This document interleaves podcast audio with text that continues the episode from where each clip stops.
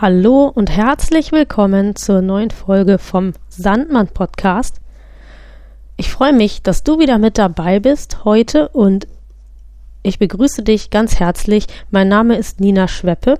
Ich bin Trainerin und Coach für Ernährung und Persönlichkeitsentwicklung. Und das Thema guter Schlaf interessiert mich eben deswegen, weil ganz vieles, was in unserer Persönlichkeit stattfindet, ob wir leistungsfähig sind oder nicht, ob wir ausgeglichen sind oder nicht. Das hat auch ganz viel mit der Schlafqualität zu tun. Und das ist der Grund, warum ich mich für dieses Thema ganz besonders interessiere. Und mir ist es ein großes Anliegen, dieses Wissen mit dir zu teilen. Nun hatten wir ja gestern die Zeitumstellung, also heute ist der 30 dritte, wo ich diese Folge aufspreche und ich weiß nicht, wie es dir geht. Ähm, ich profitiere immer sehr davon, wenn wir im Sommerzeitrhythmus sind. Ich erzählte ja letztes Mal, dass ich auch von der Non-24-Erkrankung betroffen bin und auf meine innere Uhr wirkt sich die Zeitumstellung immer richtig super aus. Wenn es nach mir ginge, dann wäre ich dafür, dass die EU entscheidet, dass wir auch im Winter im Sommerzeitenmodus leben würden, weil auf meine innere Uhr sich einfach die längere Helligkeit am Tage super positiv auswirkt und ich genieße es jedes Mal. Ich sehne den letzten Samstag im März immer dringend herbei, wenn wir endlich wieder den Sommerzeitrhythmus annehmen dürften.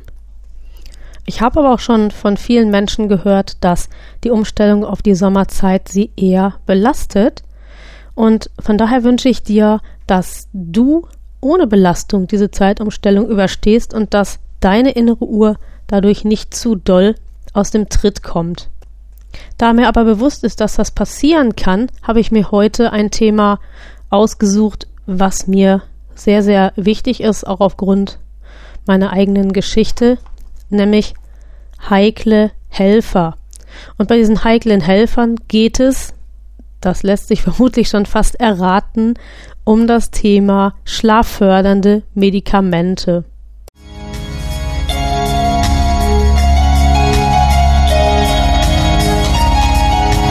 Erholsamer und durchgehender Schlaf ist für jeden Menschen existenziell. Nur wer gut und ausreichend Schlaf findet, wird am Tag darauf seine Konzentrations- und Leistungsfähigkeit auch abrufen können. Jeder Dritte hat jedoch Schwierigkeiten, diesen erholsamen Schlaf zu finden.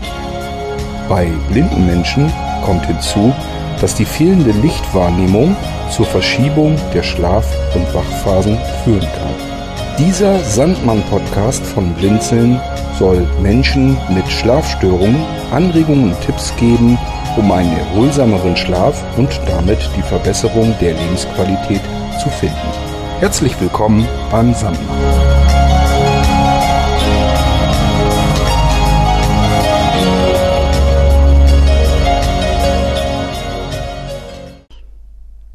Ja, heikle Helfer, die schlafanstoßenden oder schlaffördernden Medikamente.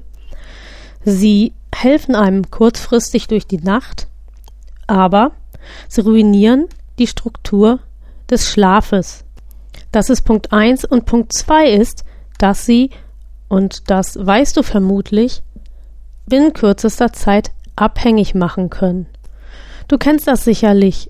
Du willst einschlafen und der Schlaf will nicht kommen. Und dann fängst du an und zählst Schäfchen oder versuchst irgendwie dich zu entspannen und versuchst die einzelnen ähm, Körperteile anzusteuern, wobei ich ganz ehrlich sagen muss, dass das bei mir manchmal tatsächlich hilft, wenn ich äh, von den Zehenspitzen bis hoch zum Scheitel wirklich mir ähm, jeden Körperteil überlege und bewusst mache und dann irgendwann oh, ungefähr auf Höhe des Brustkorbs äh, klappt es manchmal tatsächlich einzuschlafen.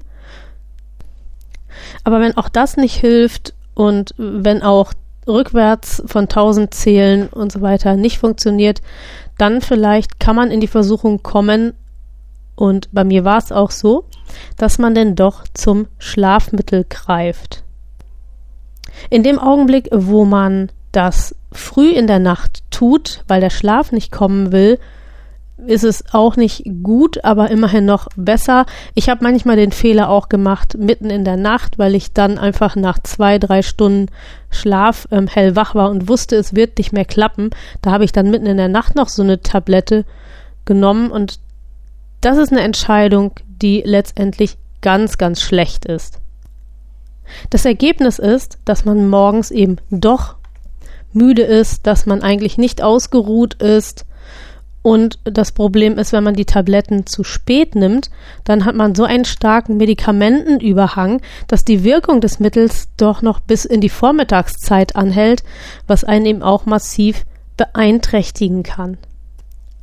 Das Problem bei den Schlafmitteln ist eben, dass sie irgendwie einen Schlaf erzeugen, aber das Problem, was eigentlich besteht, wird nicht an der Wurzel gepackt. Und das ist das, was man eigentlich tun muss, um langfristig die Situation wieder verbessern zu können. Es gibt heutzutage auch, darauf gehe ich später nochmal ein, Wirkstoffe, die kein so hohes Suchtpotenzial haben. Aber das Problem ist doch, dass beim Schlafmitteleinsatz ganz häufig eine psychische Abhängigkeit entsteht. Und das bedeutet, ähm, dass man irgendwann den Glaubenssatz hat, dass man keinesfalls ohne Tablette einschlafen kann und wenn man es dann doch versucht, dann klappt es nicht, dann nimmt man doch wieder die Tablette und ist eben mittendrin im Teufelskreis. Das heißt also, der Glaubenssatz, ohne Tablette nicht schlafen zu können, der ähm, führt dann eben weiterhin zur Schlaflosigkeit. So hat man den Teufel mit dem Belzebub ausgetrieben. Und wichtig zu wissen ist an dieser Stelle, dass dies nicht nur für die chemischen Schlafmittel gilt, sondern auch für das Gute aus der Natur. Das ist dann sowas wie Baldrian und Hopfen und ähnliches. Ich habe es eben schon gesagt, dass das Suchtpotenzial heute nicht mehr so hoch ist wie noch vor Jahren. Dennoch ist bei der Einnahme von den Schlaftabletten Vorsicht geboten. Länger als zwei Wochen sollten sie durchgängig nicht eingenommen werden und schon gar nicht ohne Rücksprache mit dem Arzt auch wenn sie rezeptfrei zu haben sind. Ich gehe nachher noch einmal auf den Marktführer ein am Ende dieses Beitrages und habe da mal so in die Anwendungshinweise und auf den Beipackzettel geschaut und ich muss ganz ehrlich sagen, ähm, ich habe das entsprechende Medikament selber lange ohne ärztlichen Rat genommen und ich ähm, bin nicht sicher, ob das wirklich eine gute Entscheidung war. Jetzt schauen wir uns einmal an, wie das eigentlich ist mit den chemischen Schlafmitteln, was die tun und wo die so eingreifen. Die chemischen Stoffe, die wir da einnehmen, die, das ist wohl kaum überraschend, manipulieren unser Gehirn.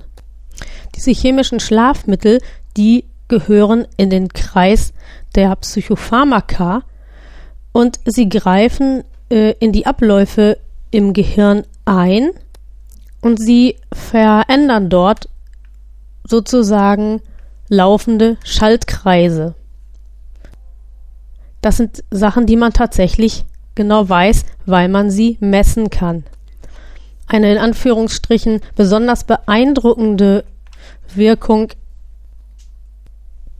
haben die Benzodiazepine zum Beispiel. Die greifen ganz massiv in den Hirnstoffwechsel ein und wer diese Wirkstoffe einnimmt, der ähm, sackt ganz, ganz schnell schlafend zusammen. Also das sind keine Lutschbonbons, sondern das sind wirklich richtig starke Wirkstoffe. Die modernen Schlafmedikamente gehen einen etwas anderen Weg. Sie erzwingen den Schlaf nicht, äh, sondern sie stoßen ihn an. Aber auch das ist natürlich ein Eingriff äh, in die Schlafchemie. Das muss einem immer bewusst sein, wenn man sowas einnimmt. Wenn wir wach sind, dann läuft sozusagen unser neurologisches Betriebssystem auf Hochtouren. Und wenn wir dann einschlafen wollen, dann muss es, ähnlich wie ein PC, erstmal runtergefahren werden. Und das tun diese Medikamente. Und jetzt kommt der Kurs Schlafmedizin Volume 3 für alle, die es ganz genau wissen wollen. Dafür verantwortlich nämlich, dass unser Hirnsystem runtergefahren wird, ist ähm, der Hirnbotenstoff, Wenn Ärzte heutzutage ein Schlafmittel verschreiben, dann wählen sie eher einen Stoff aus der Gruppe der Nicht-Benzodiazepine. Und zwar deswegen, weil diese nicht so schnell abhängig machen. Und doch gibt es immer noch, bitte da auch aufmerksam sein, ein gewisses Abhängigkeitspotenzial. So vielfältig die Schlafprobleme sind, die uns plagen, so vielseitig ist auch das, was die Medikamentenküche zu bieten hat. Wer Schwierigkeiten mit dem Einschlafen hat, der wird vom Arzt ein Medikament bekommen, das möglichst schnell abgebaut wird, nachdem es den Schlaf angestoßen hat. Und wer Probleme hat, durchzuschlafen, und das ist besonders das Problem, wenn man Non-24 hat, weil die meisten Leute haben ja nicht das Problem beim Einschlafen, sondern beim Durchschlafen. Die würden dann eben ein Medikament bekommen, das ähm, nur langsam abgebaut wird, was also lange im Körper verbleibt. Aber dementsprechend haben wir eben auch das Risiko mit einem langen Medikamentenüberhang. Und ich kann da aus meiner eigenen Situation mal erzählen, dass ähm, ein Arzt, bei dem ich einmal war und dann nie wieder, der wollte mir gegen meine Schlafprobleme ein Schlafmittel verschreiben. Und als ich dann fragte, ob ich das denn jede Nacht nehmen muss, weil manchmal schlafe ich ja auch ohne Probleme, hat er gesagt, naja, nee, aber wenn dann die ähm, äh, wenn, wenn dann eben ich mitten in der Nacht hellwach wäre, dann sollte ich es eben dann nehmen.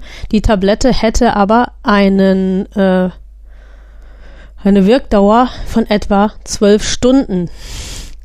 Und äh, ja, jetzt kann man sich mal ausrechnen. Ich hatte ganz oft Phasen, wo ich dann gut ins Bett gegangen bin, gut eingeschlafen bin, aber nachts um halb drei war die Nacht vorbei. Um sechs müsste ich aufstehen.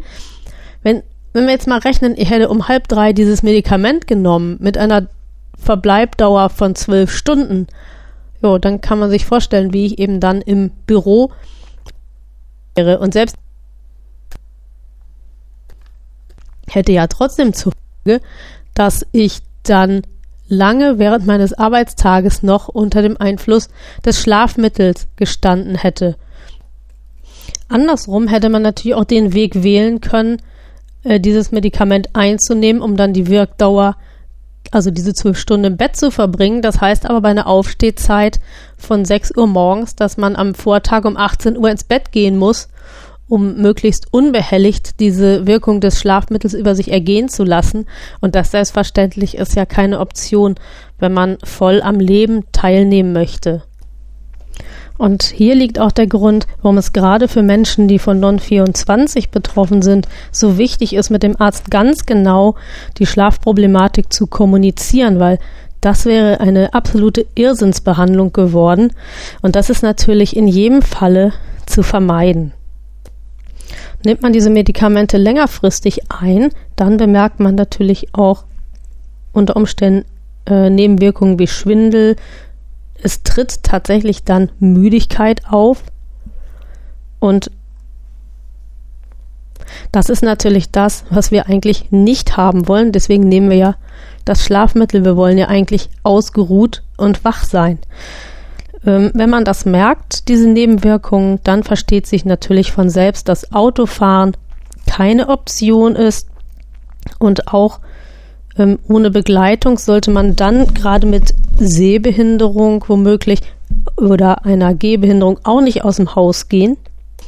Und in meiner Akutphase, und dafür bin ich meiner HNO-Ärztin sehr, sehr dankbar, hm, hat die eben auch gesagt, also man sollte so ein Medikament keinesfalls einnehmen, wenn man eben äh, Seh- und äh, gleichzeitig wie auch ich von einer Spastik betroffen ist, weil es tatsächlich die Nebenwirkungen so weit gehen können, dass die motorischen Fähigkeiten auch beeinträchtigt sind, das Reaktionsvermögen sowieso.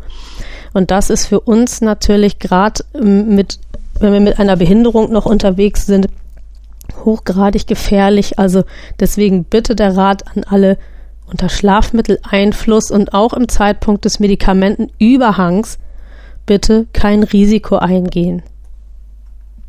Wie kommt es aber nun, dass man sich eigentlich nach Einnahme dieser Medikamente, die doch eigentlich einen Schlaf erzeugen, immer schlechter fühlt. Und das kommt ganz einfach daher, dass die Präparate die Architektur des Schlafes durcheinander bringen.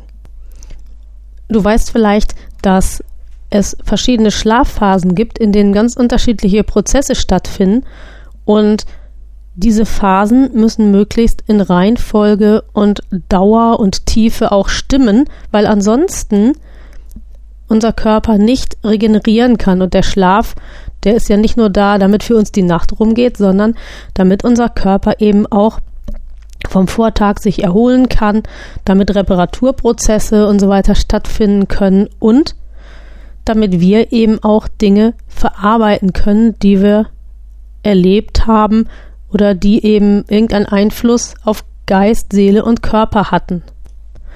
Wenn wir jetzt ein Medikament einnehmen aus dem Gruppenkreis der Benzodiazepine, dann wird die Tiefschlafphase unterdrückt und die ist ganz besonders wichtig, damit wir gut regenerieren können. Des Weiteren werden auch die REM-Schlafphasen kürzer. Das sind die Phasen der Nacht, wo wir träumen und Träume sind eben ganz besonders für die Seele wichtig, damit Dinge, die irgendwie kreisen, abgearbeitet werden können. Und wenn diese Phasen verkürzt werden, dann ist das für unsere Seele und Psyche hochgradig schädlich. Wenn man ein Antidepressivum verordnet bekommen hat, dann hat auch das Auswirkungen auf den Schlaf. Diese Medikamentengruppe lässt zwar den Tiefschlaf in Ruhe, aber auch die REM-Schlafphasen werden beeinträchtigt und dann siehe oben. Wie soll man nun damit umgehen? Denn wenn man Schlafprobleme hat, dann, das weiß ich aus eigener Erfahrung sehr gut, will man und muss man vielleicht manchmal auch was tun, weil man einfach dem Alltag nicht mehr standhalten kann. Aber auf der anderen Seite ergeben sich natürlich aus diesem Beitrag viele Fragen. Und ganz ehrlich, wenn man sich nicht sicher ist, dann lohnt es sich, eine zweite ärztliche Meinung einzuholen. Wichtig ist hier ein ausführliches Gespräch mit dem Arzt. Ähm, Experten sagen, dass das mindestens 30 Minuten dauern sollte und nicht für schönes Wetter und wie geht's uns denn heute, sondern wirklich 30 Minuten, wo es richtig knackig um die Frage der Schlafproblematik geht. Skeptisch sollte jeder werden, der nur kurz wenige Minuten beim Arzt drin ist und dann sofort ein Rezept ausgehändigt bekommt. Oder wenn der Arzt schon nach ein paar wenigen Minuten weiß, dass man einen gesünderen Lebenswandel führen soll und dass die Schlafstörungen ähm, und Schlafprobleme schlichtweg auf Stress zurückzuführen sind. Das ist keine umfassende Schlafberatung, sondern da muss man eher davon ausgehen, dass man sich bei einem Arzt befindet, der in diesem Kra Themenkreis nicht so besonders bewandert ist. Und auch wenn ein Arzt einfach nur Maßnahmen der Schlafhygiene empfiehlt, dann macht das natürlich zunächst erstmal Sinn, sich das anzuschauen. Aber der Arzt sollte dann wenigstens einen Folgetermin anbieten, damit geprüft werden kann, wie die Maßnahmen der Schlafhygiene greifen und ob sie greifen. Und wenn sie nicht greifen, dann sollte der Arzt auch daran interessiert sein, eine weitere Lösung des Problems zu erarbeiten. Wer Schlafmittel einnimmt, sollte sich bewusst sein, dass diese sehr hochgradig belastend für die Leber sind. Außerdem vertragen sie sich in keiner Weise mit Alkohol. Tabu sollten Schlafmittel sein für Schwangere und Stillende. Es versteht sich wohl von selbst, dass im Falle einer Suchterkrankung auch von der Einnahme eines Schlafmittels abgesehen werden sollte, denn dies würde eher das Sucht, die Suchtproblematik noch verstärken. Problematisch ist die Einnahme von Schlafmitteln auch, wenn man nachts unter Atemaussetzern leidet. Ähm, die Medikation kann die Problematik verstärken. Und das bedeutet dann eben im Umkehrschluss, dass die Luftnot bei Nacht noch größer wird. Und das wiederum würde die Schlafstatik massiv verschlechtern.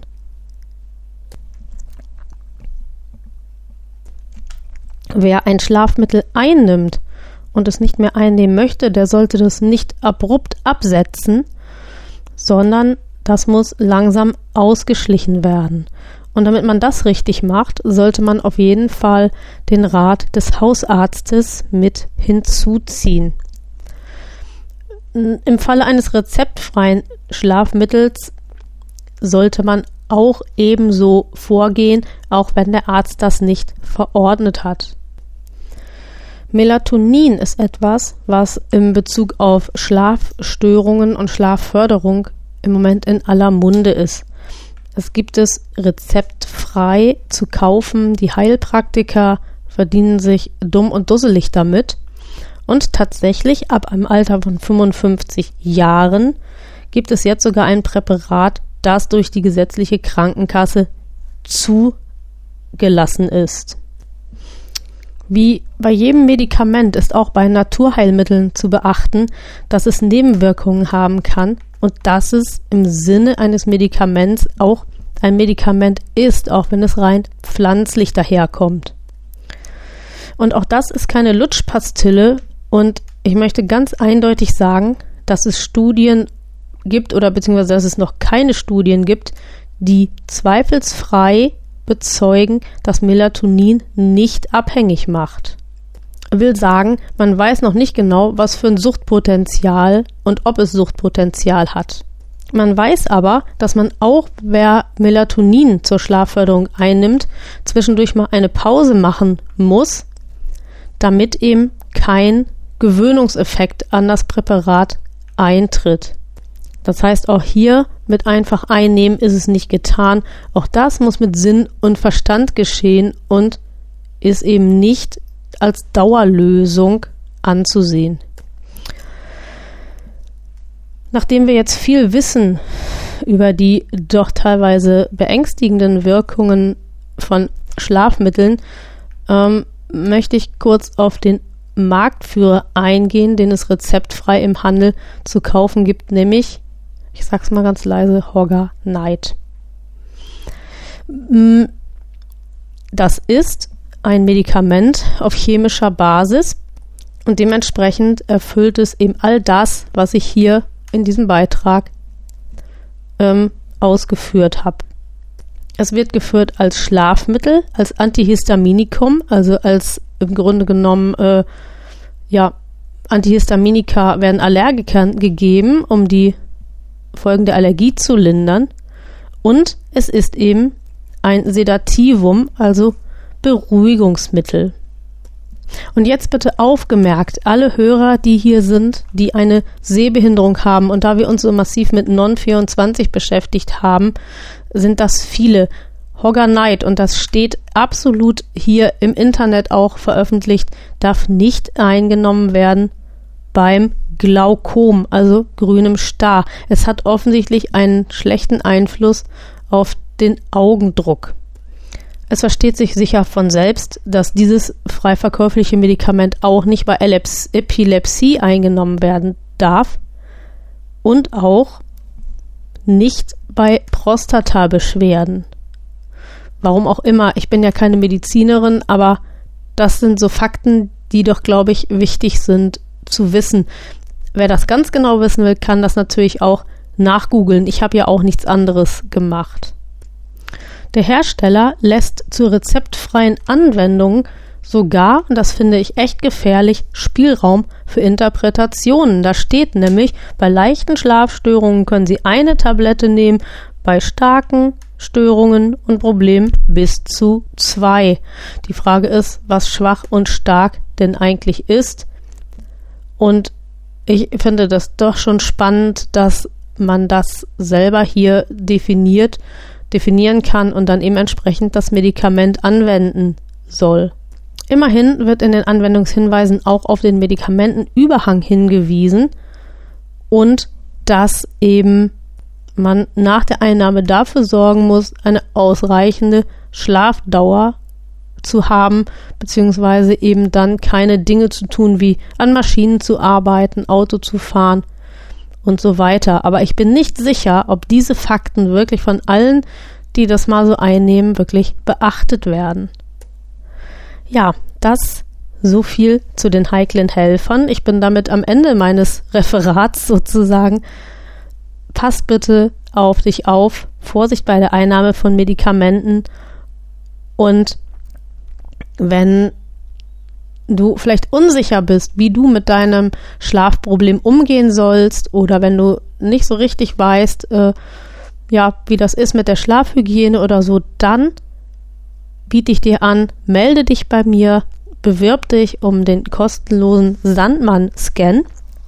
Der dauert 30 Minuten und danach entwickeln wir für dich ein individuelles Beratungs- und oder Coaching-Paket, um dir zu helfen, mit deinen Schlafproblemen besser durchs Leben zu kommen. Du erreichst mich telefonisch unter 040 94 996747 Mobil und WhatsApp und SMS und sowas unter 0176 32 51 5717 und per E-Mail unter kontakt at beb Bertha Emil Bertha schweppe.de. Wenn dieser Beitrag dir gefallen hat, dann würde ich mich sehr freuen über eine Bewertung bei iTunes oder, wenn der Podcast da auch schon gelistet ist, auch bei Spotify. Und natürlich würde ich mich auch sehr freuen über die Mailingliste oder über eine persönliche Mail, mal eine Rückmeldung, ob der Beitrag dir weitergeholfen hat oder ob du auch noch was hinzuzufügen hast. Und was ich abschließend noch sagen wollte, uns gibt es jetzt nicht nur als Mailingliste, sondern auch bei WhatsApp. Die Sandmann-Diskussionsgruppe, also auch bei WhatsApp. Und wer da rein möchte, der darf mir gerne eine E-Mail schicken. Und dann bekommst du den Link. Und dann bist du herzlich willkommen. Jetzt wünsche ich dir was. Eine gute Nacht, sei tagsüber wach und bis zum nächsten Mal.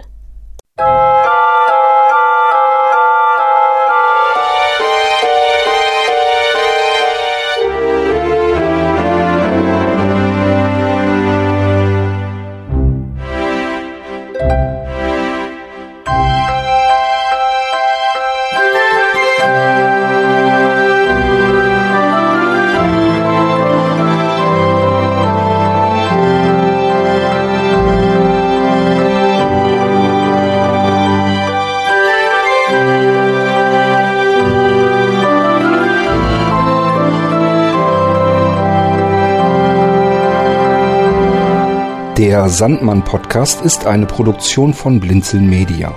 Gern kannst du uns kontaktieren, entweder über das Kontaktformular unserer Homepage www.blinzeln.org oder aber per E-Mail an podcast.blinzeln.org.